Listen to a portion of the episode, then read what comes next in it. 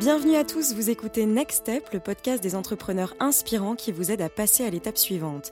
À chaque épisode, on vous propose de partir à la rencontre de personnes passionnées, d'écouter leur parcours et de vous en inspirer. Pour vous accompagner et vous guider dans cette aventure, nous serons deux. Je m'appelle Elisa et je suis avec Tariq. Bonjour Lisa, bonjour tout le monde. Alors aujourd'hui, on accueille euh, Julien Ancar. Bonjour Julien. Bonjour tout le monde. Alors Julien, tu es juriste, tu as étudié le droit en Belgique et en Angleterre, tu as été avocat à Milan et maintenant tu travailles pour une multinationale américaine. Et entre-temps, tu es devenu vigneron. Alors entre toutes ces étapes, j'imagine qu'il s'est passé beaucoup de choses. T'as pas hésité à voyager, à sortir de ta zone de confort. Est-ce que tu pourrais nous parler un peu de ton parcours?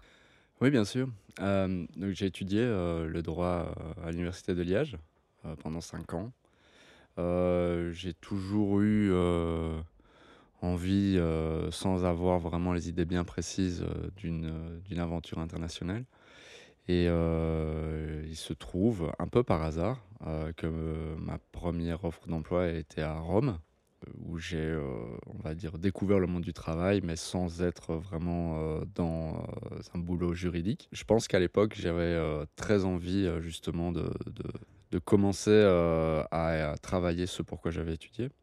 Euh, et donc euh, j'ai, à travers une bourse Leonardo, obtenu euh, un stage dans un bureau d'avocat d'affaires à Milan. Et donc j'ai commencé à faire le boulot de stagiaire avec un gros gap linguistique, évidemment, qui m'a demandé des efforts, on peut dire colossaux, hein, puisqu'il fallait être à niveau, il fallait toujours prouver et donc, je pense que pendant 5 ans, donc pendant toute la durée de mon stage et de mon expérience, euh, l'examen au barreau à 2000 ans, etc., j'ai mis en avant euh, très fort la valeur travail et la valeur euh, volonté et acharnement pour arriver à quelque chose. au bout d'un moment, même si je pense qu'une partie de ma professionnalité, de ma rigueur a été acquise en, en faisant ces expériences, je me suis rendu compte que c'était pas pour moi. Pourquoi c'était pas pour toi? Parce que je n'étais pas un exécutant. Je pense que la société italienne est très fort hiérarchisée, que les ordres viennent d'en haut, il n'y a pas beaucoup de place à l'initiative. Il y a une espèce de, compétition, euh, je pense, qui existe dans beaucoup de cabinets d'avocats. Tu te sentais coincé alors? Euh, je me sentais coincé, oui, dans un premier temps, et puis justement, au bout d'un moment, euh, on se rend compte que si on fait rien, on reste coincé. Tant qu'on ne prend pas ses responsabilités, tant qu'on reste dans quelque chose qu'on n'aime pas ou qui ne nous convient pas pour euh, toutes sortes de raisons, ça va pas nécessairement s'arrêter. Donc euh, c'est là que j'ai décidé de, de, faire un master euh, dans une université à Londres. Donc ton moyen de partir, c'était finalement de reprendre des études De reprendre des études, oui. Comme beaucoup d'avocats, hein, je pense, qui font un master après, après avoir exercé pendant, pendant quelques années. Mais ça, ce que ça m'a vraiment apporté, c'est retour à la case zéro, c'est-à-dire ça permet vraiment de dégager l'esprit de tout ce qu'il y avait avant et de réfléchir à ce que ce que ce qu'on veut vraiment faire. Et tu as choisi quoi comme master? Euh, C'était un master en droit des, euh, énergies renouvelables. On va dire, euh, c'était c'est un peu des, des modules qu'on peut choisir. et donc c'était du droit public avec avec du droit des affaires pour la partie contractuelle. J'ai très apprécié le master. C'était une autre dynamique au niveau éducationnel que qu'ici en Belgique. Euh, et tout de suite après, un chasseur de tête en fait euh, est arrivé et m'a dit voilà, on a un boulot à Bruxelles. moi, j'étais euh, très enclin à rester à Londres. j'ai fait plusieurs demandes dans ce sens-là. Ça faisait six ans finalement que tu n'étais pas rentré en Belgique Oh, plus que ça. Hein. À cette époque-là, ça faisait 9 ans pratiquement. D'accord. Et donc voilà, et donc je suis arrivé à Bruxelles dans cette multinationale où j'ai commencé à travailler. J'ai découvert tout à fait une autre réalité.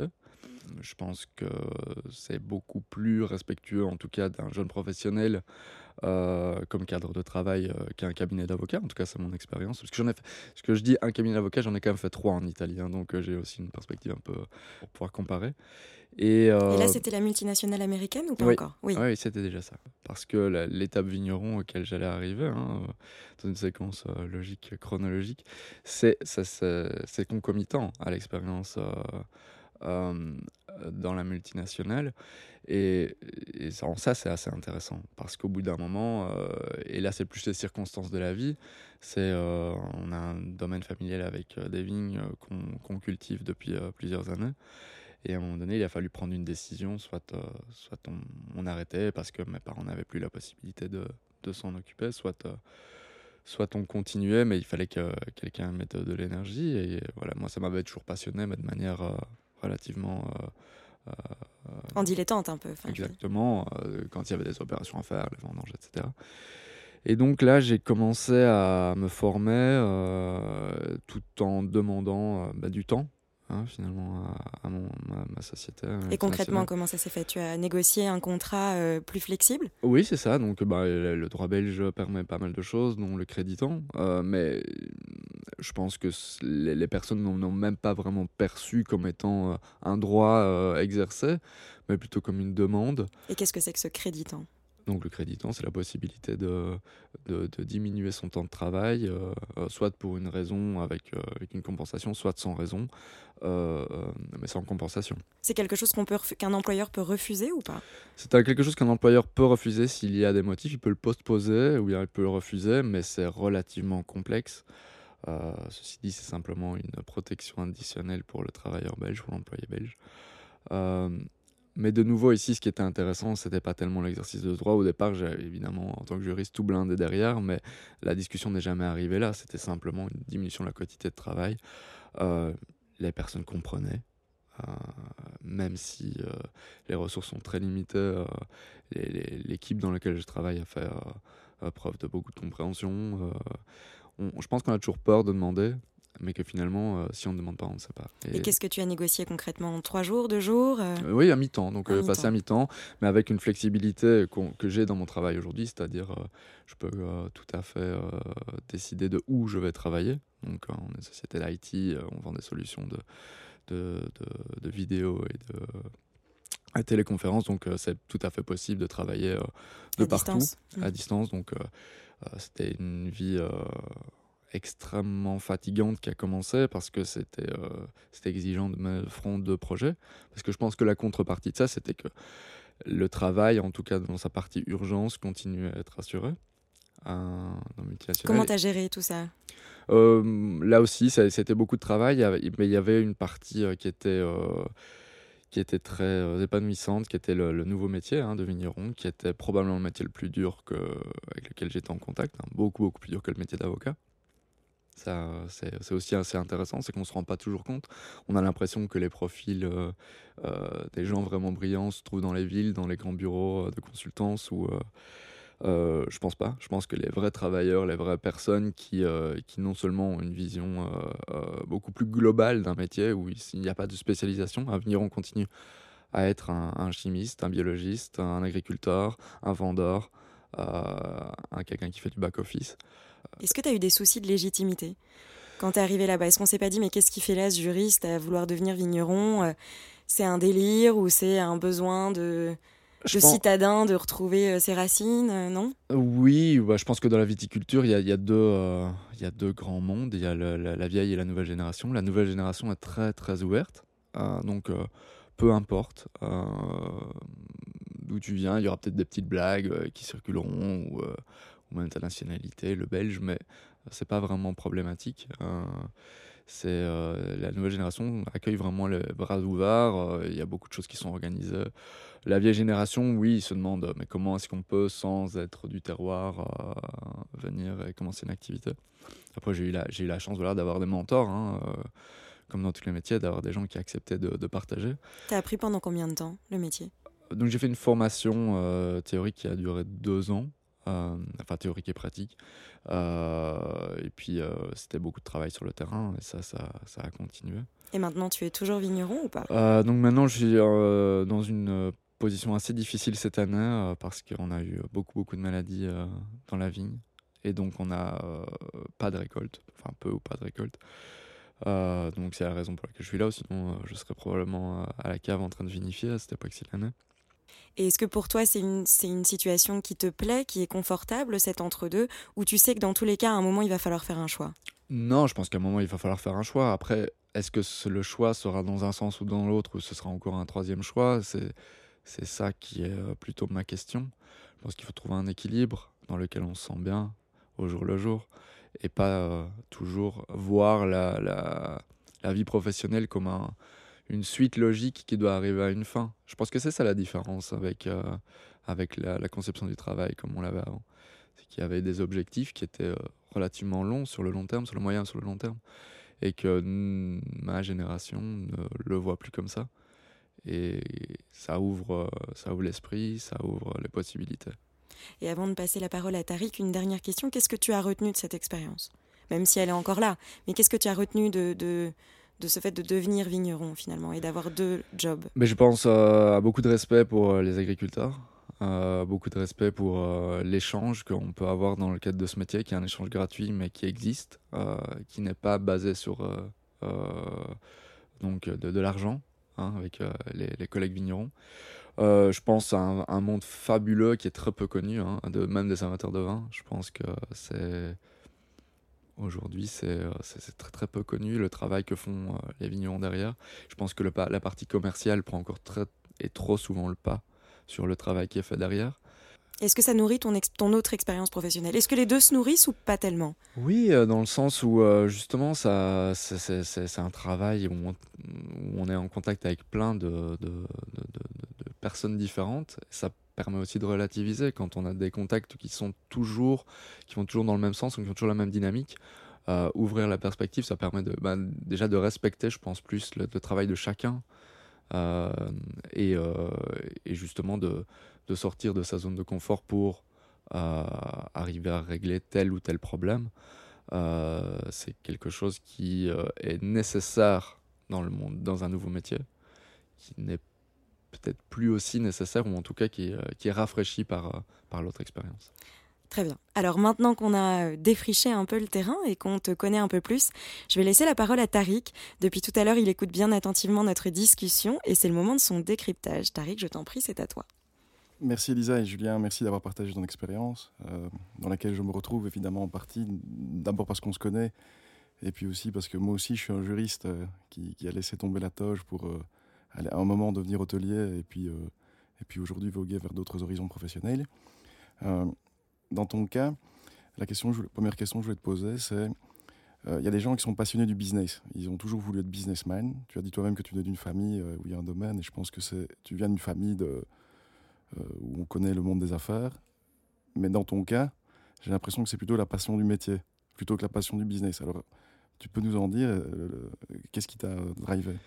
Oui, enfin, je viens, je viens d'une famille euh, qui connaît le monde des affaires, mais je pense que j'ai aussi une, famille euh, qui, euh, qui, qui, qui n'aime pas le business pour le business, qui aime le business pour ce qui est créé derrière, c'est-à-dire vraiment avoir un produit, avoir quelque chose à proposer dans lequel on croit, qui est de qualité. Moi encore plus, parce que je pense que je n'ai pas nécessairement cette passion pour les affaires pour les affaires. Euh, je pense que le juriste d'ailleurs euh, doit toujours avoir un step back euh, dans, l'approche et justement arriver à, faire la part des choses ou à conseiller de cette manière-là. Donc la partie, on va dire, travail et ce qu'on est capable d'accomplir dans toute la chaîne de production, donc quand on est vigneron, finalement c'est ça qu'on contrôle, c'est assez accomplissant dans le travail. C'est-à-dire qu'on voit, on crée quelque chose qui pousse, qui sort de la terre, qui, euh, qui se retrouve dans un produit euh, que euh, les gens aiment. Par la force de son travail, je pense que c'est quelque chose qui est assez magique. Alors, magie, je pense que tu as quitté aussi un monde très formel, tu l'as dit, le monde du droit, de l'avocature et des multinationales. Est-ce que tu n'as pas eu justement l'impression de découvrir les gens sous un tout autre rapport quand tu t'es lancé euh, dans cette aventure? Est-ce que tu n'as pas fait euh, vraiment une toute nouvelle découverte de l'autre? Euh, mm, Oui et non. C'est-à-dire que, comme je disais, je pense que j'ai aussi retrouvé beaucoup d'humanité dans la multinationale et dans les, gens qui m'entouraient au moment où j'en ai eu besoin.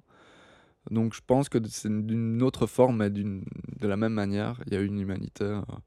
Dans le, monde du vin, euh, c'était euh, et, la viticulture, c'est des rencontres plus euh, dans des contextes plus durs, où il y a des, accidents, il y a des choses qui ne se passent pas comme on veut, il y a du stress où du jour au lendemain tout peut être perdu.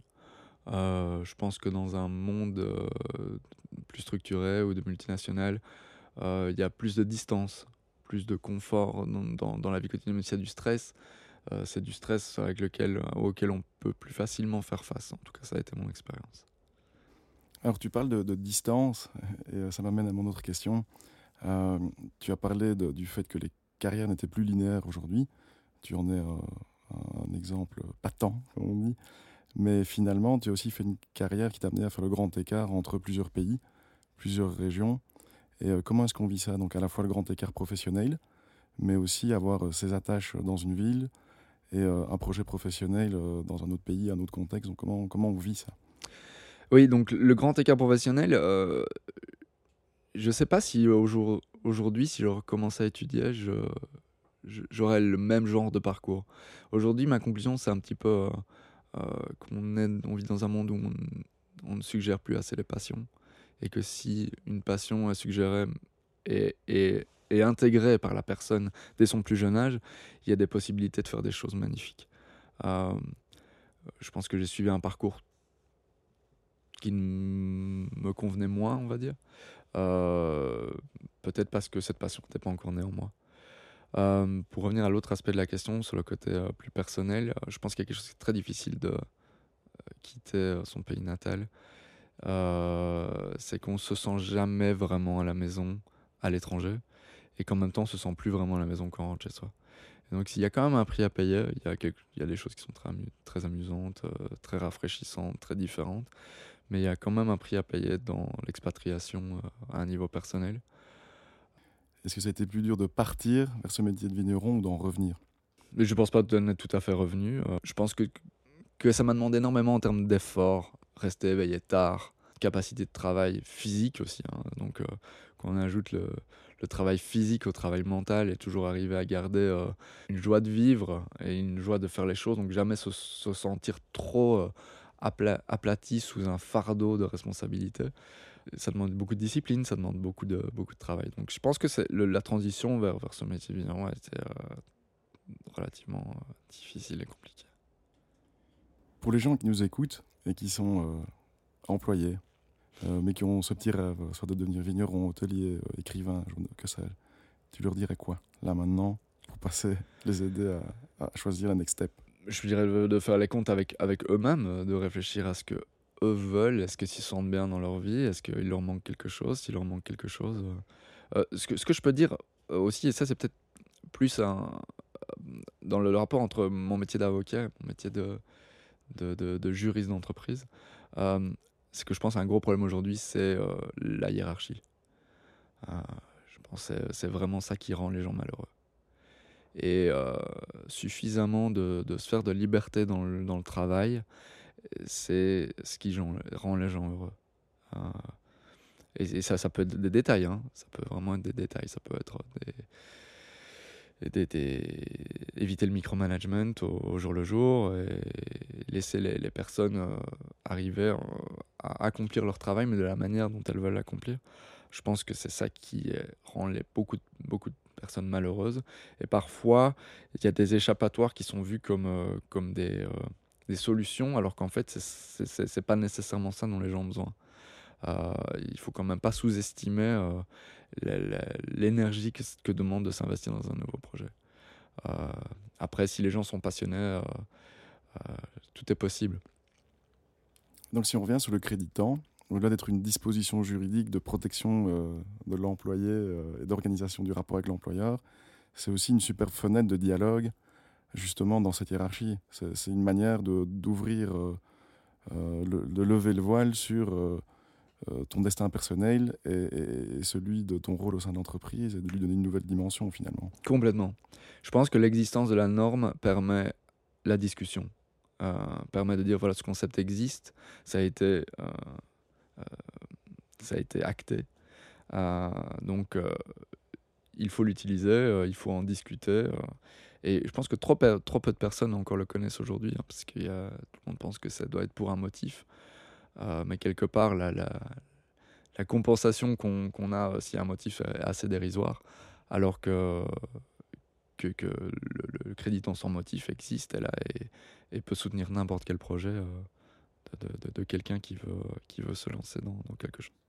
Et alors, au DRH qui nous écoute, qu'en pense-t-on DRH de, de cette manœuvre?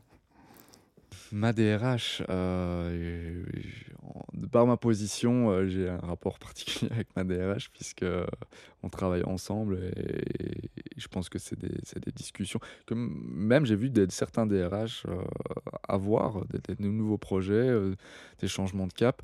J'ai jamais vu un DRH utiliser un créditant, soyons, soyons honnêtes, mais, mais pourquoi pas? Mais elle ne regrette pas de te l'avoir accordé. Ah non, non, mais de toute façon, euh, dans, dans, dans, une, dans une société en silo, euh, je pense que, que, les ressources humaines ne sont pas nécessairement les premières personnes impliquées dans ce genre de décision. C'est plutôt des, des, des, organisations et donc l'organisation juridique euh, que de nouveau, je pense être très humaine dans, dans, dans, mon cas. Donc, les personnes, les humains existent toujours. Il faut peut-être euh, s'entourer de personnes comme ça, travailler avec des personnes comme ça, euh, euh, les favoriser les contacts avec eux plutôt que, qu'avec des personnes qui, sont dans, une perspective hiérarchique. Et je pense aussi que c'est très générationnel. Et moi, je serais curieux de voir comment vont être organisées toutes les entreprises, de la plus petite à la plus grande, lors de la prochaine génération. D'ailleurs, on pourra te réinviter pour parler de ça, c'est un sujet qui est super intéressant. Alors, on va devoir conclure, mais, mais avant cela, on a décidé de te poser quelques questions courtes.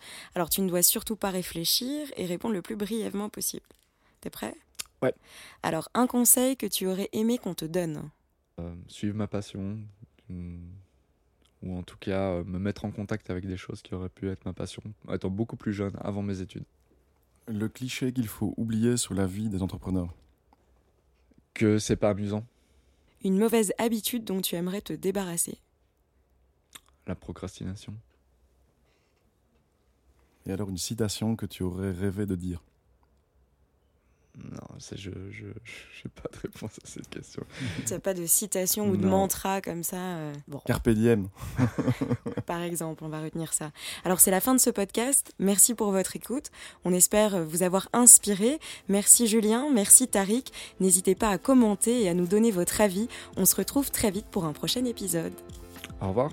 Au revoir et merci.